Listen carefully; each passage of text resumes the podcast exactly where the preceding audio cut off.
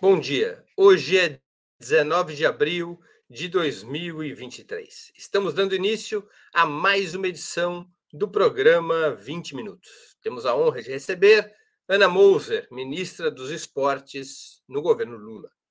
Por cerca de 10 anos, defendeu a camisa brasileira nas quadras de vôlei, participando de três Jogos Olímpicos. Foi ponteira da geração que conquistou a primeira medalha feminina para o país nessa modalidade em 1996, quando a equipe obteve o terceiro lugar nas Olimpíadas de Atlanta, nos Estados Unidos.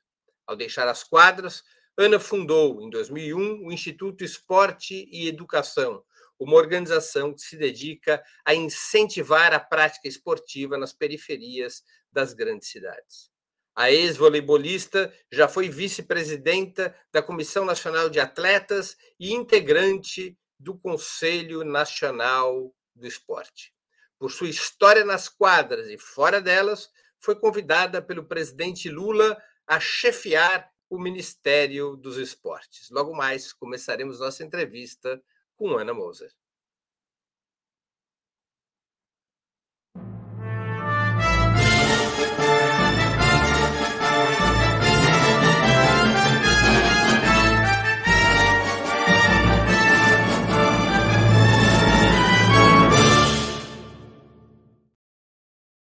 Bom dia, ministra. Muito obrigado por aceitar nosso convite. Uma honra ter sua presença no 20 Minutos. O prazer é meu, Breno. Bom estar com vocês. É, o apoio aí importante para falar sobre esporte, né? Bom falar com seus, seus seguidores aí também. Ministra, até a posse do presidente Lula, o Ministério dos Esportes era uma secretaria especial do Ministério da Cidadania. Agora, ao ser recriado, Quais estão sendo os principais desafios da pasta? De uma maneira geral, montar o, ministério já foi é, um grande desafio dos primeiros, dos primeiros dias, primeiras semanas. É, remontar a estrutura, remontar a equipe, reconstruir a equipe. Né? Tinha muita gente uh, com histórico uh, da, da, das gestões anteriores, uh, mas muita coisa que teve que ser refeita e remontada. Então, esse foi assim o grande desafio de início e estabelecer uma visão geral em toda para toda essa equipe, né, desse é, universo do esporte, né, esse fenômeno do esporte que tem tantas dimensões e que, é, é, enfim, afeta é direito de toda a população, né, de criança até até idoso, tem a sua dimensão é, competitiva, a dimensão é, de rendimento né, que, é, que passa na mídia e que todo mundo acompanha, uh, e tem uh, todas as dimensões, enfim, que faz parte, né, que a gente fala, o esporte de cada um em cada fase da vida. Então, esse é o fenômeno do esporte, fazer isso, né, falar sobre, conversar sobre com as instituições, mostrar isso, né, fazer esse diagnóstico para a equipe foi uh, né, uma, uma, também uma primeira desafio de, de base e aí estabelecer os pactos né, dentro do Ministério, os caminhos nossos de construção de política. Né? O, o, o esporte ele é um fenômeno que tem né, uma, uma área social da nossa sociedade que é muito pouco estruturado no Brasil. Ou é estruturado só uma parte, que é a parte do esporte de rendimento, que é a parte gerenciada pelo Comitê Olímpico Brasileiro, Comitê Paralímpico, as confederações das modalidades, e aí estrutura de federações, clubes, o desporto escolar, o desporto universitário. Esse universo ele é muito estruturado e tem recurso de loteria e, e tem histórico de, de funcionamento no país, é com, com todo apoio já há algumas décadas. Teve uma grande uh, um grande é, é, incremento na pré e, né, e, durante as Olimpíadas de, 2006, de 2016 no Rio, mas é um, um, setor muito estruturado. Só que a gente tem todo o restante da população para ser atendida, então o desafio desse ministério é exatamente uh, estabelecer as políticas para atender a maior parte da população com esporte e com atividade física. Ministra, a polarização político-ideológica marca muito o mundo esportivo brasileiro. Por que o conservadorismo, incluindo o bolsonarismo, parece ser tão forte entre os atletas, incluindo o vôlei? É, o esporte tem essa, essa característica mais conservadora, de muito masculina, historicamente, né? tem mudado bastante, mas ainda é um, um, um porque é um, uma, um fenômeno assim que ele trata uh, muito com a meritocracia, né? E, e uh, tem esses, essas máximas de que você é, você consegue através de treino, através de esforço, de disciplina, um, conquistar títulos, se tornar um grande atleta. Então tem essa essa questão que ela tem de, de esforço e de dedicação que que né, no esporte esforço e dedicação é, rende frutos. Né? Então, tem uma certa influência desse processo que, que pode também estar, se encontra um pouco desses, desses princípios, desses valores, na base aí do conservadorismo, da direita, enfim. Mas é, é uma. É, um, é, uma, é, um, é uma, um meio social que ele reflete muito o que a própria sociedade é, vivencia. E não é né, a polarização ideológica, não está no esporte, né, está na sociedade de uma maneira geral. E, e, a gente tem vivido isso em todos os setores, e, e, e né, uma firmeza de posições, tanto na direita quanto na esquerda, e eu acho que a gente tem que buscar uh, uh, os pontos né, convergentes aí que, que nos unem a todos. E na minha experiência, é, Breno, de lutar por legislações para o esporte, por exemplo, é, isso né, antes de eu, de eu estar aqui aqui nesse cargo, né, eu, na sociedade, né, como sociedade civil organizada, eu participei de muitos movimentos, muitos processos de é, aprovação, desenvolvimento de leis, aprovação de leis ah, em prol do esporte e, e, e, nessas nessas horas, né, direita e esquerda se unem pela pauta de esporte. Acho que a, a, a pauta de esporte ela pode ser é, também um fator que traga é, humanidade nas relações e assim possa criar um campo de, de, de conversa, de, de construção, e, enfim, já, já, vi de tudo no esporte, Breno, tanto para um lado quanto para o outro. Você acha, você acha que em prol do esporte poderia ter uma conversa entre você e sua ex-colega Ana Paula? Bom, não sei se ela é em prol do esporte, né? Eu acho que em prol do esporte, quem quiser efetivamente sentar para conversar, é, é, sempre vai sempre vai acabar se encontrando em uma hora ou outra, né? Com certeza. Ministra, como é que o mundo esportivo, especialmente seus dirigentes, lida com uma mulher comandando pela primeira vez o setor?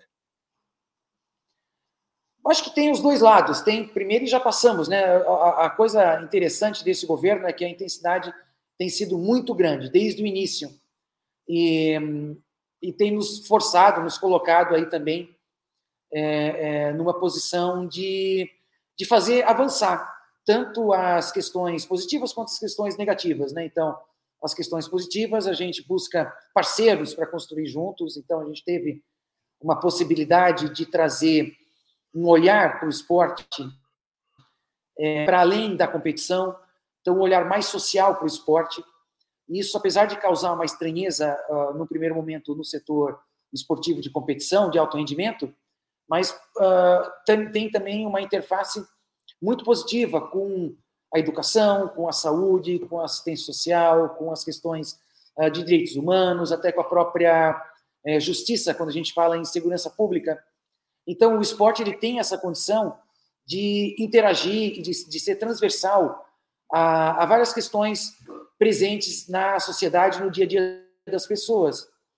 Então, a, acho que por ser uh, mulher e ter essa visão mais social, é, abriu muito essas portas, né?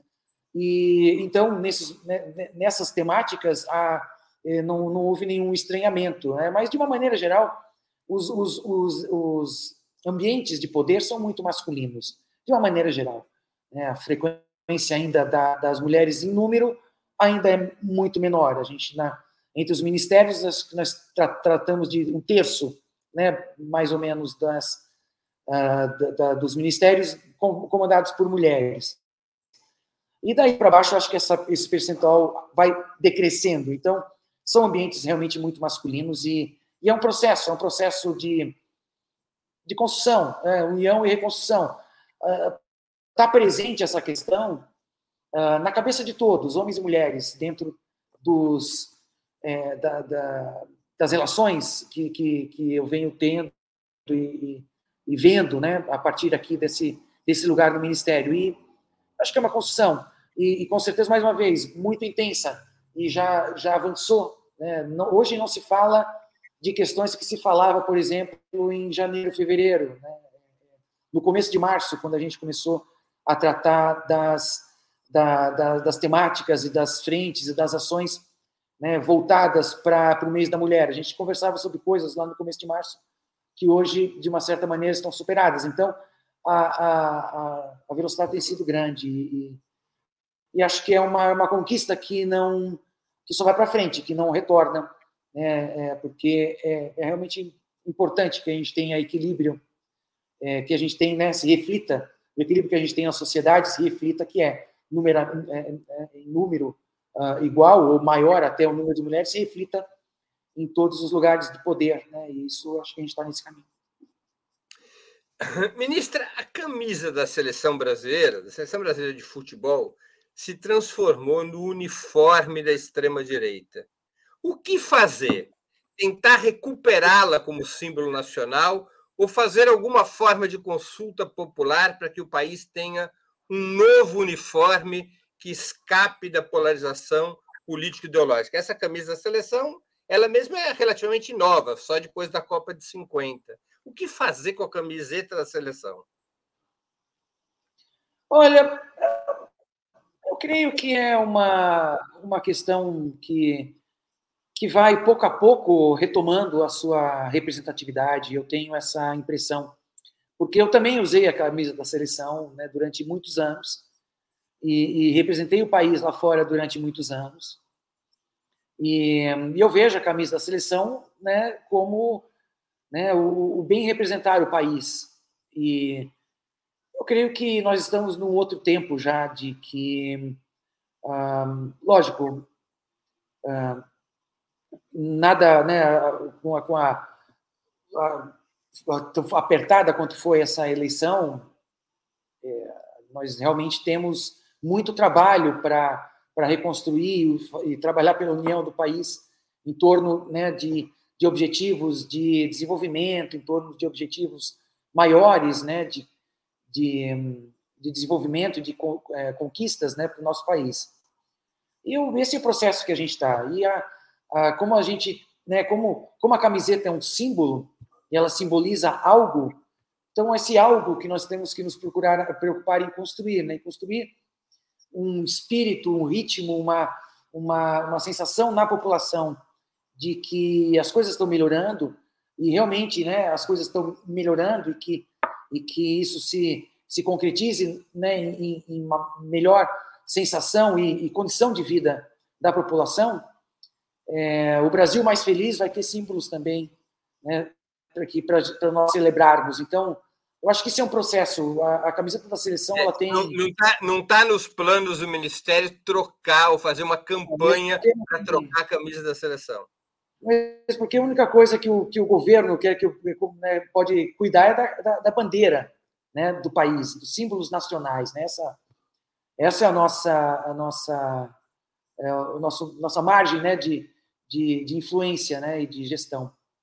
É... A camiseta, na verdade, são das confederações, inclusive da Confederação Brasileira de Futebol. Tem, tem patrocinador, tem, né, tem uma marca de, de material esportivo e tudo isso, né? Então tem tem todo esse essa é porque o esporte ele é ele é uma, uma um fenômeno né é, que não tem dono mas a gestão do esporte competitivo ela é responsabilidade do sistema federativo do esporte que tem confederações internacionais né, tem um comitê olímpico internacional tem uma FIFA né que é a, a o futebol são as duas entidades internacionais que gerenciam o esporte mundialmente e as suas é, é, né, instituições nacionais, Comitê Olímpico e confederações. Então, é, né, o, as modalidades elas são geridas e por é, essas instituições. O Ministério, o Ministério do Esporte não tem incidência sobre a camiseta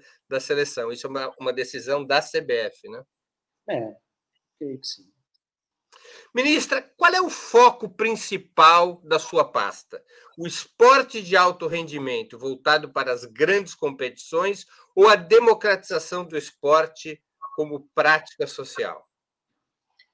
A grande missão que me foi colocada foi ampliar a prática de esporte para a população. Ampliar em todas as dimensões. Desde crianças e jovens, o que é o esporte na formação, uh, ligado a ao seu, né, à sua jornada escolar ou ao seu tempo de formação que passa pela escola, que passa pela vida em comunidade. Então, que a escola e que a, a comunidade ofereçam para crianças e jovens acesso à prática de, de esporte, atividade física, como formação. Né? Também uh, para a população de jovens e adultos e terceira idade que possam ter acesso a esporte e atividade física como lazer, como uh, integração, como ocupação dos espaços públicos e como saúde. E que né, a gente tenha competições, competições que podem ser competições informais ou amadoras, uh, né, mais voltadas à, à, convivência em comunidades, e, nas cidades, ou competições é, formais, né, gerenciadas por esse sistema federativo, que é o esporte de rendimento. Então, o esporte em todas as suas dimensões, esse, esse é o objetivo da pasta, estabelecer políticas. É lógico que o esporte é um ministério é, que tem pouco recurso. Nós nunca, com o recurso do esporte, nós vamos conseguir oferecer para toda a população, já que é direito, está previsto lá na Constituição, que é direito de todos o acesso ao esporte, e o esporte, enquanto a pasta, enquanto ministério, ou enquanto secretarias, nunca vai ter o, o recurso para que toda, né, para oferecer para toda a população o acesso ao esporte. Normalmente o, o esporte tem algo como no Brasil 0,04% dos orçamentos. Né? Na, na Europa isso está em torno de 0,4%. Então aqui nós temos 10 vezes menos recurso para esporte do que na Europa. Então nós nunca vamos ter esse esse, essa condição. Nós, para garantir o direito de todos ao acesso, a gente precisa trabalhar com, em parceria com a educação, com a saúde, com a assistência social, com quem também atende toda essa população e tem aí recurso para isso. E aí eh, são essas as, os caminhos de, uh, de construção de essa garantia de todos ao acesso ao esporte. E, e a gente tem duas legislações, legislações que estão é, sendo aprovadas uh, no Congresso hoje, inclusive uh, no plenário está sendo vai será né, apresentado o relatório e, e, e, esperamos que votada e aprovada a Lei Geral do Esporte, que é o estabelece o Sistema Nacional do Esporte.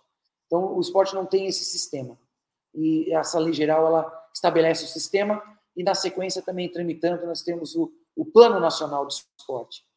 Então são duas legislações que uh, vão dar pela primeira vez uma orientação de estrutura é, para institucionalizar o esporte dentro da sociedade, dentro das gestões e buscar financiar o esporte em escala né, pelo Brasil. Então, lógico que em quatro anos nós é um tempo curto, nós temos como avançar, mas provavelmente não resolveremos o problema da, da do sedentarismo que nós temos no país, né? é um dos países mais sedentários do mundo, nós temos aí no máximo 30% da nossa população ativa, uh, tendo né, uh, numa média, e a gente se for para recortes da população, os índices são muito piores, e para mudar essa realidade é preciso política pública, e então né, a, a, a prioridade do Ministério é fazer avançar todas essas questões que eu coloquei aqui, desde os caminhos né, para chegar uh, uh, nos municípios com,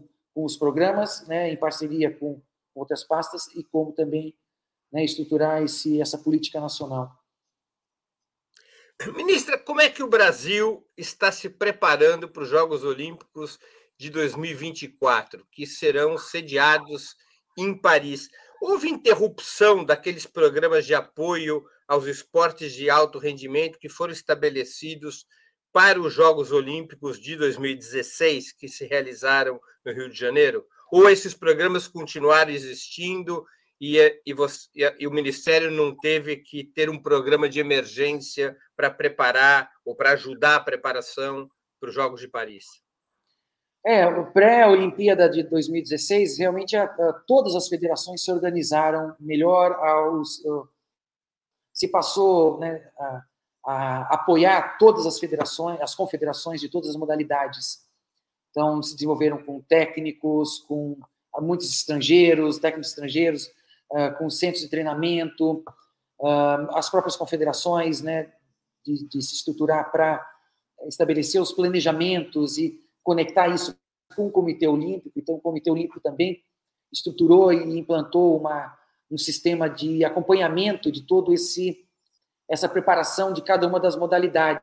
Então, isso foi um investimento uh, grande com recurso de patrocínio, muitas da, da, da, muitos patrocínios é, das, das, empresas estatais, é, mas também recurso de loteria esportiva, que estabeleceu um fluxo constante e anual para esse sistema, é, que vai direto para a COB, para a Confederação Brasileira de Esportes Escolares, Universitários, de clubes, e, no, no caso, o COB distribui para as confederações, né, vai o recurso maior, e, e os critérios de distribuição, isso tudo uh, se desenvolveu bastante.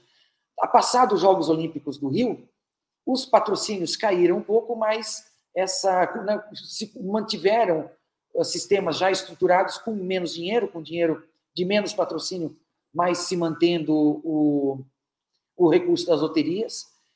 E, uh, somado a isso, uh, o apoio direto aos atletas, uh, dado pelas bolsas, Bolsa Atleta de várias categorias, e também o programa com as Forças Armadas. Então, muitas modalidades, muitos atletas dessas modalidades é, né, são atletas militares também e recebe apoio também pelo, pelo soldo e por tudo, condições de treinamento e tudo isso. Então, toda essa estrutura, né, com um pouco menos de dinheiro de, de patrocínio, se manteve desde então e se mantém até agora. E a participação do Ministério, que é algo que a gente pretende ah, né, tornar isso cada vez mais, mais é, alinhado é, entre as políticas do Ministério e né, as, as, as, políticas e, e projetos do, do sistema competitivo, é, e também à luz do Plano Nacional de Esporte, à luz do plano do PPA, que é o plano plurianual, nós estabelecermos mesmo essas metas de aumento de praticantes, pela, né, de aumento de prática pela população de uma maneira geral, e aí a gente também inclui as próprias competições do alto rendimento, sejam elas estaduais ou nacionais de categorias de base, e que a gente possa ter, junto com essas instituições, a parceria para também ampliar o número de praticantes. Esse é o, é, é, é o plano né, de a gente construir junto com essas instituições. Ministra, embora os resultados olímpicos do Brasil tenham melhorado muito nos últimos eh, 20 anos, o país está longe de ser, como a senhora mesmo disse, o país está longe de ser um exemplo de massificação do esporte nas escolas, nos bairros e nas empresas, talvez com exceção do futebol, que também vem sofrendo uma queda em sua inserção social. O que fazer para que o esporte seja realmente um direito democrático e uma prática de bem-estar para todas as classes, idades, gêneros e regiões. O que, é o Plano Nacional do Esporte para obter esse objetivo? Quais caminhos que ele propõe? A, a, caminhada é longa, né? Como eu te falei, nós temos aí uma, muita gente fora da atividade física e do esporte, em todas as fases da vida. É, e se a gente for focar, então, por faixa etária, crianças e jovens que estão nas escolas e que têm, teoricamente, a, teoricamente, a educação física escolar, que se, uh, se a gente for somar, né, se a, Isso daria 80 horas de prática por ano para quem tem duas aulas de educação física por semana, o que muitas vezes, e para boa parte da população, uh, quem tem acesso à educação física, porque ela de, de fato ela não acontece para todas as crianças em todas as escolas, por falta de professor especializado, por falta de, de, de conhecimento para dar atividade, por falta de espaço, por falta de material. Então, é, né, esse número de 80 horas por ano é um número muito baixo. É, então, nós saímos, saímos desse, desse patamar para ver até onde que se consegue avançar. Porque o ideal é 100% das crianças tendo em torno de 4 horas, 5 horas por semana, 3 a 5 horas por semana de atividade física e esportiva. Então, para construir isso hum, dentro do, da, da educação pública, né, dentro da, da, do serviço público, só com a educação, com a educação pública, de municípios, de estados, é, ampliando o tempo de escola, garantindo a educação física no primeiro momento e, e garantindo a, a educação integral, a escola de tempo ampliado, para uma parte da população que for possível atingir. A gente não tem educação integral no país. Né? O esporte dos municípios ou dos estados eles têm, ou do próprio federal, tem limite de quanto, então, de quantos conseguem atender diretamente. Então, é importante essas parcerias, porque a, a educação precisa também ampliar o seu tempo de escola, e o esporte vai trabalhar junto com essa, com essa, com esse objetivo, né? E estabelecer dentro dos planos essas metas do Plano Nacional do Esporte e também do Plano Nacional de Educação. É, essa é a construção que a gente está fazendo para esse recorte de crianças e jovens.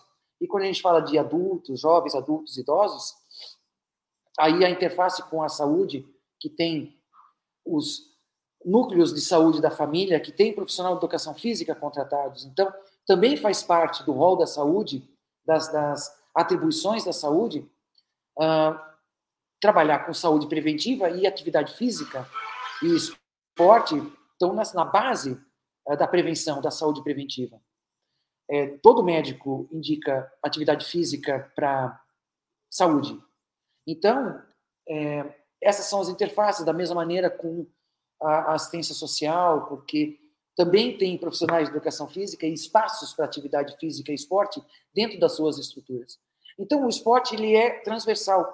E a construção que a gente tem feito dentro do aqui da esplanada, junto com as outras pastas, ah, junto à opinião pública, conversando com os setores, com a universidade, com os municípios, com os secretários de Estado, é, com os setores do esporte de gestão já estabelecidos, como as confederações, os, o COB, tudo isso. Uh, são essas, essas é, é, inter-relações com outras áreas que vão fazer com que a gente avance a prática de esporte.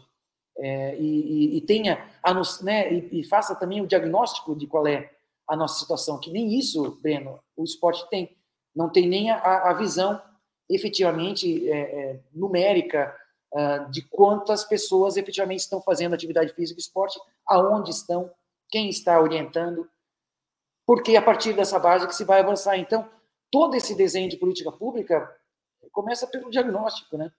Então, a, a, a, é, esses são os caminhos que, que nós construindo isso durante essa, esses quatro anos de gestão, ah, nós efetivamente já vamos aumentar o número de praticantes, porque só essa conexão uh, já vai ampliar. E aí, ampliar recurso, ampliar estrutura, para que tenha, uh, se construa as, as, as, as bases de acesso para a população, seja de equipamento, seja de profissionais eh, ou professores para orientar as atividades.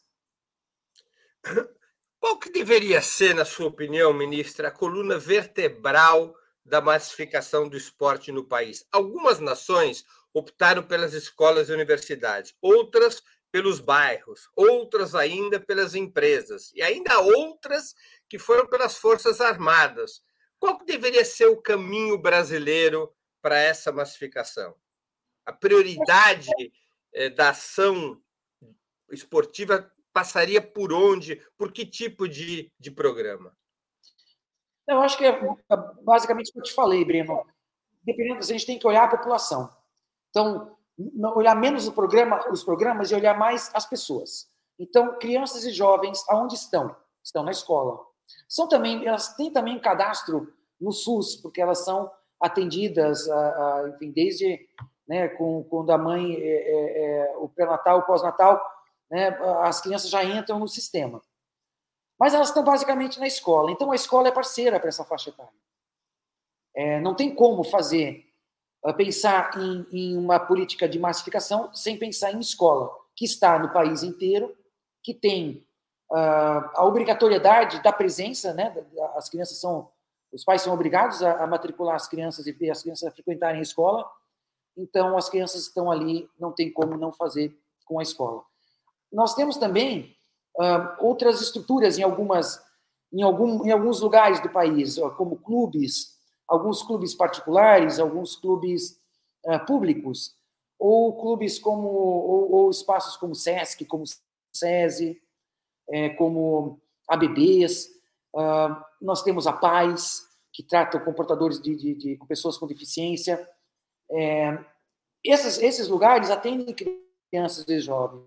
Então, eles também estão parte é, é, dessa estrutura quando, gente, quando uh, pensamos em, em estratégias para atender crianças e jovens. E a, adultos e, e, e idosos, é, eles têm muito pouco acesso. São poucas as instituições, há muito poucos os lugares onde eles podem acessar. Uh, em algumas cidades tem projetos públicos de ginástica para mulheres, aí você tem uma fila, uma demanda reprimida enorme de, de, de mulheres para participar de aulas de ginástica. Isso é clássico em todos uh, os projetos, o quanto que é importante abrir espaço para a prática de atividade física, de ginástica, o quanto isso impacta na saúde de, de, de mulheres, especialmente, que são as que mais procuram. Uh, depressão, pressão alta, diabetes, uh, problemas circulatórios, todos é, é, rapidamente melhoram. Então, com quem é que atende essa população? Alguns projetos de municípios, a, a, a iniciativas como SESI, SESC, é, assistência social atende essa população. E, e a saúde, né, os, algum, em alguns postos de saúde tem aulas de ginástica, mas poderia ter muito mais. Então, para adultos e idosos, essa, é, para essa população, essas são as instituições que precisam ser trabalhadas. Já o esporte de, de, de rendimento, aí a gente tem muito estruturado em cima e falta estrutura mais é, regional, né? eu diria os esportes nos estados, é, é, o, as federações estaduais, uh, os clubes uh, públicos e privados. Essa estrutura, especialmente federações e clubes, deveria ser mais é, participar mais. Esses são os principais atores aí para desenvolver uh, o esporte de, de competitivo, que tem aí como carência maior a, a, exatamente a, a, prática de esporte nos estados e, e, nas categorias de base. Por exemplo, ministra, o Ministério dos Esportes ou o Ministério da Educação tem já um diagnóstico de qual é o percentual das escolas no país que possuem equipamento esportivo mínimo para as atividades físicas? Tem o censo escolar que coloca aí em torno de 30% das escolas com equipamento é, esportivo. Que é um número é, muito uma, mais. É, é, é, um número. Esse talvez ele não seja tão ruim, porque muitas dessas escolas que têm equipamento estão em grandes, em centros maiores e atendem é, proporcionalmente um número maior de alunos do que outras escolas que, que, que, que estão em outras regiões mais, mais periféricas se fala aí em cerca de 60%, 70% dos alunos estão nessas 30% de escolas com, com equipamento. Então, o número é ruim, mas não é tão ruim por conta da, dessa questão. Mas uh, a pergunta é, é, é, simplesmente: tem equipamento ou não tem equipamento? E não se equipamento, os equipamentos são suficientes para atender todos os alunos, ou se todos os alunos participam né, de atividades nesses equipamentos. Então, os dados de esporte são muito precários. Nós não temos leituras é, é, regulares de dados para que possam orientar a política pública. É, essa é uma das questões super importantes a serem estabelecidas nessas duas novas legislações: o, o Sistema Nacional, que é a Lei Geral do Esporte, e o Plano Nacional. É muito importante que se estabeleça aí essa, essa cadeia, ou, a relação com, com, com, informa, com, com leituras que são feitas pela saúde, pela educação, né, é, é, que ainda aparece num, numa, numa pesquisa como a, a Vigitel, que é uma pesquisa feita pela, pelo Ministério de Saúde para é, é, por telefone, enfim, para acompanhar questões né, de saúde. E atividade física e esporte tem uma questão ali. São essas coisas que nós precisamos estabelecer, né? Integrar o esporte no Brasil ainda é muito formal, esse esporte para todos. Em contrapartida com o esporte competitivo que a gente vê na televisão, que está estabelecido há muito tempo.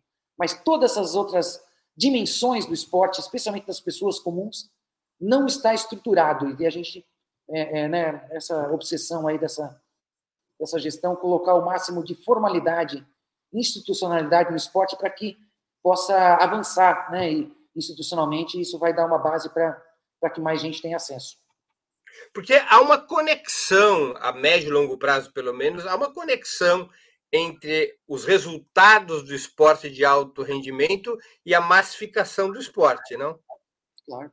Você imagina o quanto de talentos que são desperdiçados porque simplesmente não tem acesso. Você não tem nada que garanta uma jornada esportiva para uma criança que nasça em qualquer lugar do Brasil. Você tem que dar sorte. Se eu não tivesse nascido em Blumenau, numa família de esportistas, num lugar com uh, uh, é, é, colonização alemã, europeia, que vem com essa tradição de esporte nas famílias, eu não teria jogado vôlei se tivesse nascido num outro estado. E isso acontece. Quantos talentos são perdidos porque não, não, não, não, não entram numa, numa jornada esportiva na sua vida. Não tiveram na escola, ou tiveram na escola, não tiveram acesso depois a nenhum clube, né? E assim por diante. Então, é básico. Se você tem uma, uma, uma se você ampliar a base de praticantes, você vai melhorar o esporte de rendimento.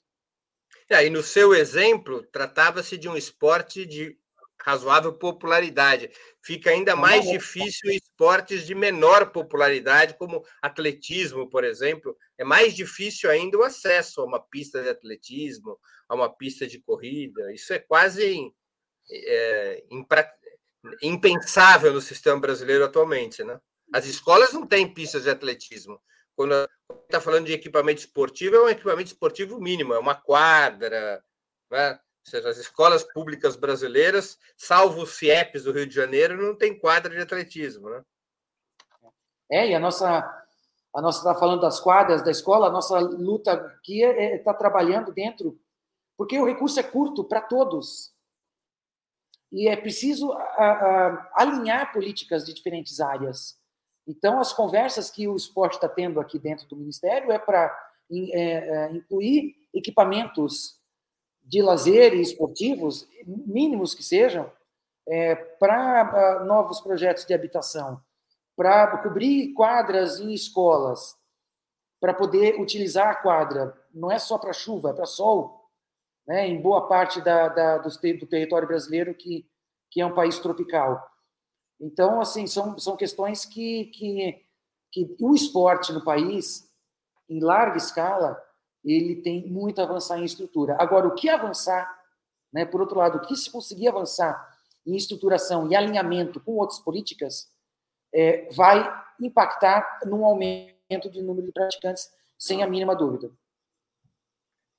Ministra, quais seriam, na sua opinião, as experiências internacionais que poderiam servir de referências para políticas de democratização e massificação do esporte? Tem algumas, viu, Breno? Eu, nesses anos, eu fiquei 20, 20 e poucos anos à frente de uma, de uma ONG de esportes e, e, e, a, conhecendo e, e interagindo com. Porque nesse período se construiu muita coisa. Por exemplo, depois da, a, da Olimpíada de Sydney, se desencadeou, na, na Austrália, se desencadeou, 2000, se desencadeou um processo de ampliação, de estruturação, de apoio para o desenvolvimento de esporte de base. Então, lá foram é, é, várias frentes de uh, apoio à organização e qualificação de clubes, só que clubes comunitários, clubes de surf, de cricket, de, de enfim, clubes comunitários, não clubes uh, tão, tão né, que a gente pensa clube aqui, a gente pensa Flamengo, Corinthians, é, bem, de coisas bem menores.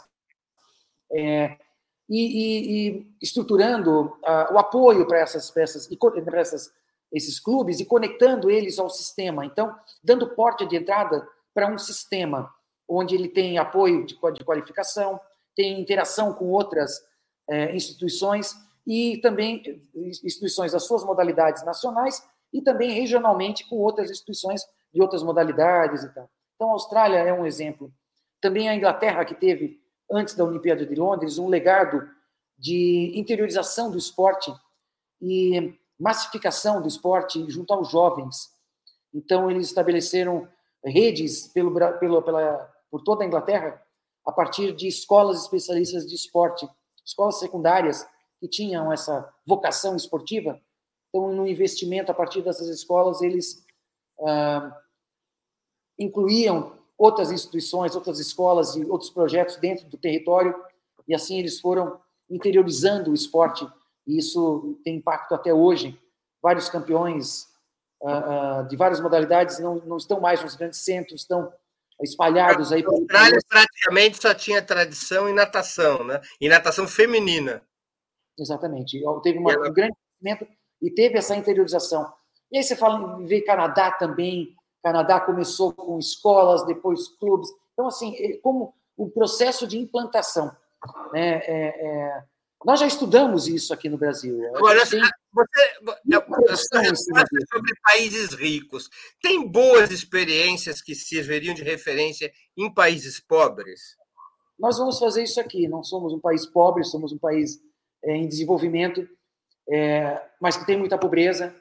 Tem muitos Brasis dentro do Brasil. Nós vamos desenvolver isso aqui. E a gente vai dar aula para outros países, porque uh, é o que eu falava. Uh, aqui se estudou muito isso, mas tem uma produção interna muito boa.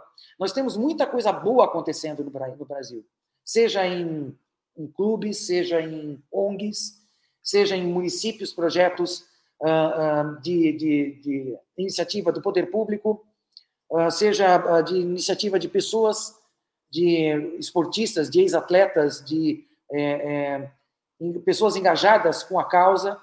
Então, nós temos muita coisa boa acontecendo e que uh, está, está muitas vezes organizada nos seus nichos, mas não visíveis para uma política pública.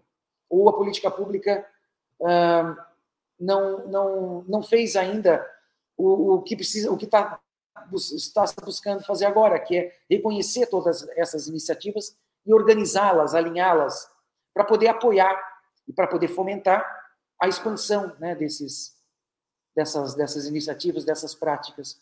Então, nós temos muita coisa boa, muita gente boa, e, e vamos dar visibilidade a tudo isso e, e organicidade e concretude é, para que, enfim, a gente mude, né, mude o cenário brasileiro. É, eu vou fazer uma pergunta específica sobre o cenário esportivo internacional. Apesar de, nos últimos anos, haver uma relativa decadência, como é que a senhora explicaria o enorme sucesso esportivo de um pequeno país como Cuba ao longo dos últimos 40 anos, pelo menos? A ah, primeiro, uma, uma população é, é, muito esportiva, né, muito ativa, e colocando desde, desde a escola uma, um processo de, de massificação, quer dizer, esporte e artes todo, né, para todas as crianças, em todas as, as escolas, isso é padrão, né, pelo que creio que se mantenha, né, eu não sei como é que está hoje, mas historicamente o processo sempre foi esse, uma estrutura de é, detecção de talentos e organização, primeiro regionalmente, e aí crescendo numa, numa, numa escala, enfim, de desenvolvimento esportivo, até chegar às seleções nacionais. Então, a, a, da mesma maneira que, que música, que balé, que dança, e que né, é um povo muito talentoso, e desenvolveu esses talentos humanos é, é, desde, desde a escola. E, e aí, é, você só tem o que se você investe. Então, se investir na base, né, na, na investiu muito no esporte. Investiu muito, mas ele, ele também investiu em todas as, as fases, tanto na massificação quanto nas especializações, até as seleções nacionais. Eles se, se desenvolveram muito, é, é investiram muito no esporte competitivo. O que aconteceu mais recentemente foi que né, com, com a... essa, essa, é a foto da, da, da, do jogo de, de 96, né? É. Isso é, foi uma, né, uma... Uma guerra. É, era, era, era, era muito bom, era uma disputa muito boa. E, mas é, o, o Cuba hoje, hoje ele não consegue é, investir tanto no alto rendimento, então é, não consegue manter o, o nível de, de, desempenho, de resultados que teve na década de 90, por exemplo, né, onde ainda tinha né, é, é, restos ainda da, do apoio da União Soviética e tudo isso, né, que foi muito caindo o recurso mesmo. E aí perdendo a condição do, do investimento mais, uh, do que é mais caro, que é o alto rendimento. Né. Tenho certeza que, que na base, nas escolas, ainda se mantém essa, essa ideologia. Ministro, essa eu forma... eu não, como eu gosto de esporte, eu não, eu, não, eu não posso deixar de perguntar. A rivalidade da sua geração olímpica com as cubanas era só dentro das quadras ou era fora das quadras também? Porque não, os jogos só, iam terminar, ia, ter, ia começar como vôlei e ia terminar como boxe. Não, mas só dentro da quadra, que ali dentro de um campeonato e outro, né? Você está dentro da quadra o tempo inteiro, praticamente. Então, ali durante tinha, né, uma na época na, na quando uh, das grandes competições acabava ficando não se conversava muito, mas passando aquilo é respeito mútuo e mútuo, respeito mútuo pela, pela, dos dois lados, pelo, pela qualidade e pelo esforço, né? Ali era todo mundo eram jogos, eram uh, jogos emocionantes. Treinando para melhor, né? para poder bater o adversário. Elas também cresceram muito. Havia muita provocação mútua, mas havia respeito. Havia muito respeito. Provocação era mais delas do que contra a gente. Ó, eu já entrevistei a Mireia há, há, muitos anos atrás, há uns 20 anos atrás, eu entrevistei a Mireia, ela falava o oposto, que a provocação partia das brasileiras. Não, tem, tem gravado que elas têm um documentário aí, chama Pátria, tem no YouTube, pessoal, elas, elas confessam que era proposital, elas confessam. Tem essa prova. Te rolou, Breno. Mireia te rolou. rolou. Eu, eu a entrevistei, ela, é, ela, inclusive, numa viagem que o presidente Lula tinha feito a Cuba, eu estava cobrindo a viagem, eu pude ir no Instituto é, Nacional do Esporte Cubano e entrevistei a Mirella. Falei, as brasileiras eram muito provocadoras. A gente ganhou a fama, mas eram elas que provocavam. Mas ninguém acreditou, nem os cubanos acreditaram na resposta dela. Isso aí. É isso aí. É, ministra, o Brasil tem sido beneficiado nos Jogos Olímpicos pela inserção de modalidades sem tradição olímpica, como é o caso do surf, surf e do skate, mais recentemente. Agora se discute a inserção dos games, dos jogos eletrônicos nas Olimpíadas. Qual é a sua opinião a esse respeito? Jogos eletrônicos são esporte? Bom, aí essa, essa relação dos Jogos Olímpicos, quem manda é o Comitê Olímpico Internacional. Né? Uhum. E, e, e a, enquanto, enfim, Sei que tem questões que ainda limitam a, essa, essa inserção. Ah, no caso, são é a questão do, do movimento, né? tanto que as modalidades que é, são inseridas na, em festivais que a, o Comitê Olímpico Internacional tem promovido, promoveu já, é, são os simuladores né? de ciclismo, de vela, tem o, o simulador de futebol, enfim. E, e, são essas as modalidades que estão dentro desse dessa programação de festival de, de jogos eletrônicos. Pela, pelo movimento, né, tem essa questão, e também pela, pela questão dos valores olímpicos. Então, os, os esportes, né, os, os jogos de tiro, bomba, não são, enfim, são é, limitados aí pelo Comitê Olímpico Internacional para é, por conta dos valores olímpicos. E aí essa orientação ela é né, refletida aqui no, no, no, Comitê Olímpico Brasileiro e dentro das competições. Né? Então esse, esse que é a, a, a gestão. Olha, na, é a sua opinião? Esses jogos eletrônicos são esporte? dentro do governo, a gente está, uh, está iniciou, né, depois de, de algum tempo, iniciou o grupo intersetorial para regulamentar e organizar o que, que é jogos eletrônicos dentro uh, dos vários setores, né? da cultura, ciência e tecnologia, né? dentro do esporte, dentro da questão de questões de trabalho, né? tem toda uma, uma inserção, até é, questões de taxação, né? tem, tem questões de, de, de direitos, tem a questão de empreendedorismo, do desenvolvimento de é, desenvolvedores, né? Da, da, da, formação e da, de abrir acesso, né? oportunidade de acesso para os jovens se, é, se formarem como desenvolvedores e, e, e, entrar dentro dessa produção de games. Então, essa é uma, é uma área uh, super importante também uh, para a geração de renda e, e para estruturação né, da, de, de formação e de, de, de, ciência e tecnologia mesmo com, com as periferias, é uma pauta super presente. E está sendo organizado. Mas, na sua opinião pessoal, esses jogos eletrônicos ou simuladores são esporte ou entretenimento? A minha opinião pessoal, no momento, pouco importa. O setor esportivo tem essa visão que, você, que eu falei que é a relação ao COI e, e, ao, e ao Comitê Olímpico Brasileiro. E boa parte do, do setor esportivo comunga da mesma, da mesma posição. Você, a senhora acha que a, o, a ampliação do esporte é um instrumento importante para enfrentar essa situação que está se vivendo nas escolas brasileiras, nas quais a cultura do ódio está tirando vidas e ameaçando vidas? O esporte é uma das ferramentas para tentar mudar o clima nas escolas?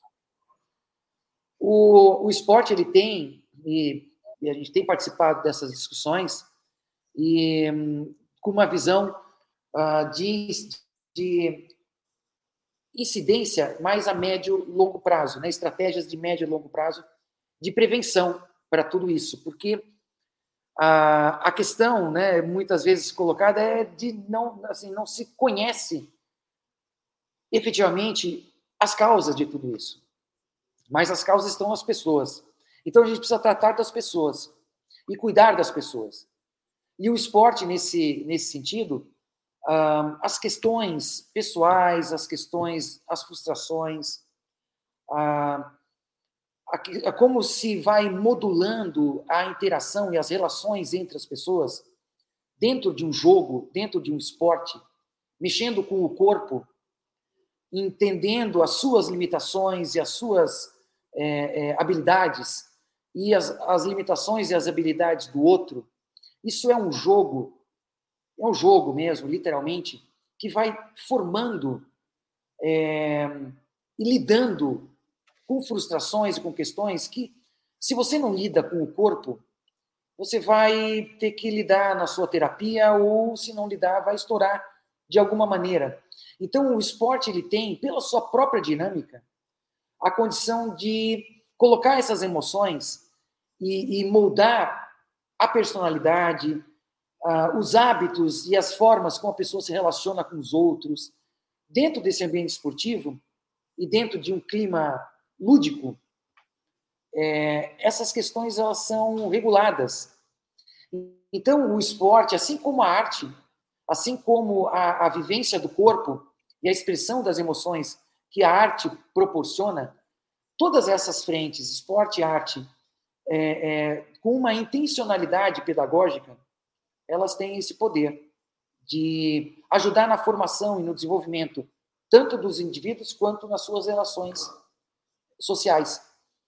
E além de trazer uma, uma, é, uma condição de escuta e de respeito, não esse esporte de alto rendimento que vai olhar só para o cara habilidoso e vai que é muito enfim disciplinado e que tem que fazer desse jeito, daquele jeito, que não tem espaço para a pessoa ser ali e construir a sua forma de fazer esporte, porque esse esporte do habilidoso, ele atende a poucos. Mas o esporte para todos, ele tem esse espaço de escuta, de participação. Isso também denota respeito. Então, um lugar onde tem um esporte que escuta, que inclui, que respeita a diversidade, ele respeita definitivamente aquela pessoa e aquele grupo. Então, a escola que faz isso, ela ganha muito, muitos pontos. A escola que oferece isso, ela se abre para é, o aluno, para a pessoa, né, não só para o rendimento. Então, uh, o esporte tem que estar presente nesses ambientes educacionais, porque ele tem todas essas condições, esses potenciais de desenvolvimento. E dentro dessa, nós já vínhamos conversando com o Ministério da Educação por conta da educação integral. É, é, é super prioridade para nós essa, essa condição de nós trabalharmos juntos uh, a, a, a, né, a, inserção do esporte é, dentro da, da, da, educação integral e se potencializa né, essa, essa importância uh, nessa questão de, de, cuidado com a violência nas escolas, é, que é para evitar, né, para nós cuidarmos né, de quem, é, é, de uma maneira ou de outra, está sendo levado para uma radicalização.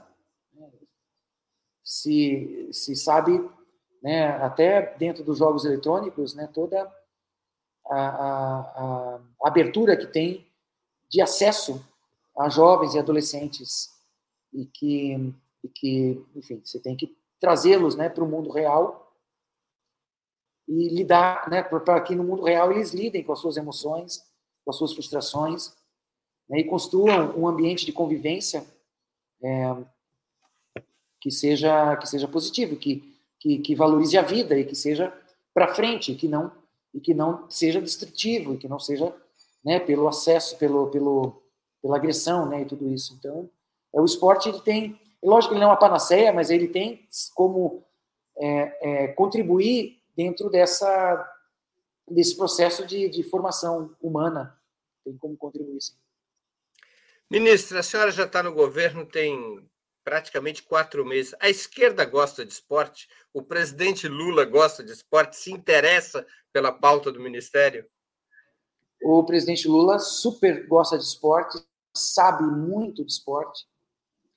É, nós conversando, ele é um esportista, ele, ele jogou futebol, mas ele entende, quando eu falo né, dessas questões, ele entende o que eu estou falando, então ele é, é, é, exatamente pela, é por ele entender a, a, a, o potencial do esporte é que creio, faço crer que ele me colocou aqui, né, sabendo que eu é a, a, minha linha, né, a minha visão, e que coincide com essa visão dele. Então, Uh, acho que é uma grande janela de oportunidade, na verdade, que o esporte tem é, com um presidente que, que entende a linguagem, que é uma linguagem, é uma maneira de ver o mundo, é uma maneira de conviver com o mundo, e ele entende essa linguagem. Então, nós temos esse apoio, e eu acho que o esporte tem que fazer bom uso desse, aproveitar essa oportunidade é, e se estruturar em termos de, de estrutura mesmo para a maior parte da população. Ministra, nós estamos chegando ao fim da nossa conversa e eu queria fazer duas perguntas que eu sempre faço aos nossos convidados e convidadas antes das despedidas. A primeira é qual livro gostaria de sugerir aos nossos espectadores? A segunda, qual filme ou série poderia indicar a quem nos acompanha? Ah, o livro, eu, eu, meu, meu foco é técnico, meu foco é, é na área. Então, meu querido João Batista Freire, a pedagogia da rua, né? que é, enfim, a, é como que o Brasil foi é, criar, se criou como como o país do futebol, uh, aprendendo todos aprenderam a jogar na rua, na ludicidade. E, e hoje o Brasil, o mundo inteiro é, é, refaz essa brincadeira uh, do Brasil, você vai olhar ali o Barcelona, você vai olhar os clubes da Europa, uh, são tudo em cima de jogos e de brincadeiras que se você pusesse ali uma rua, dois chinelos marcando né, o gol, poderia estar no, no, no Brasil. Jogo de bola na escola, introdução à pedagogia da rua. O autor é? João Batista Freire, que é um dos maiores autores de esporte educacional do Brasil. Muito bem. E filme e série? Ah, eu tava, eu, eu, tenho visto muito pouca televisão e muito pouco filme, mas eu é, é, recomecei a assistir o, o, Blacklist, que é a lista negra, né? Uhum. É, uma, bela série, é uma bela é, série.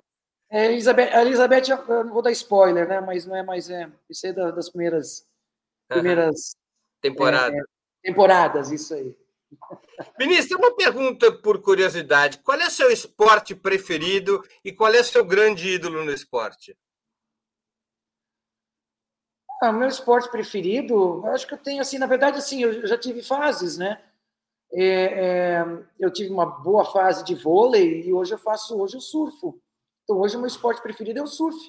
Inclusive para assistir, não só para praticar, também para assistir. É isso aí, eu acompanho aí né? Porque é, é, é o que me, me, é, eu, me chama mais atenção, né? É o que eu estou fazendo agora. É, e meu qual é o seu grande ídolo no esporte? São vários, não tem um não. Quem tem um fica muito restrito. É um pouco de, é um pouco de todos, desde o Zico, a Hortência, a Isabel, a Márcia Fu, Fernanda Venturini, Mireia, né? E enfim, Kelly Slater no surf, Gabriel Medina, eh, Miguel Pupo, são, tem, tem tudo. Assim, eu acho que o importante é você é, é, se referenciar a, a, ao melhor de cada um, né? E construir a sua própria, né, o seu próprio destino. Ministro, eu queria agradecer muito pelo seu tempo e por essa conversa tão interessante e informativa sobre os planos para o esporte brasileiro. Muito obrigado por ter aceito o nosso convite. Obrigado a vocês, Breno. Até a próxima. Até a próxima. Também agradeço a todos e todas que assistiram a esse programa, em especial aqueles e aquelas que puderam fazer contribuições financeiras ao nosso site e ao canal de Ópera Mundi no YouTube. Sem vocês, nosso trabalho não seria possível e não faria sentido. Um grande abraço a todos e a todas.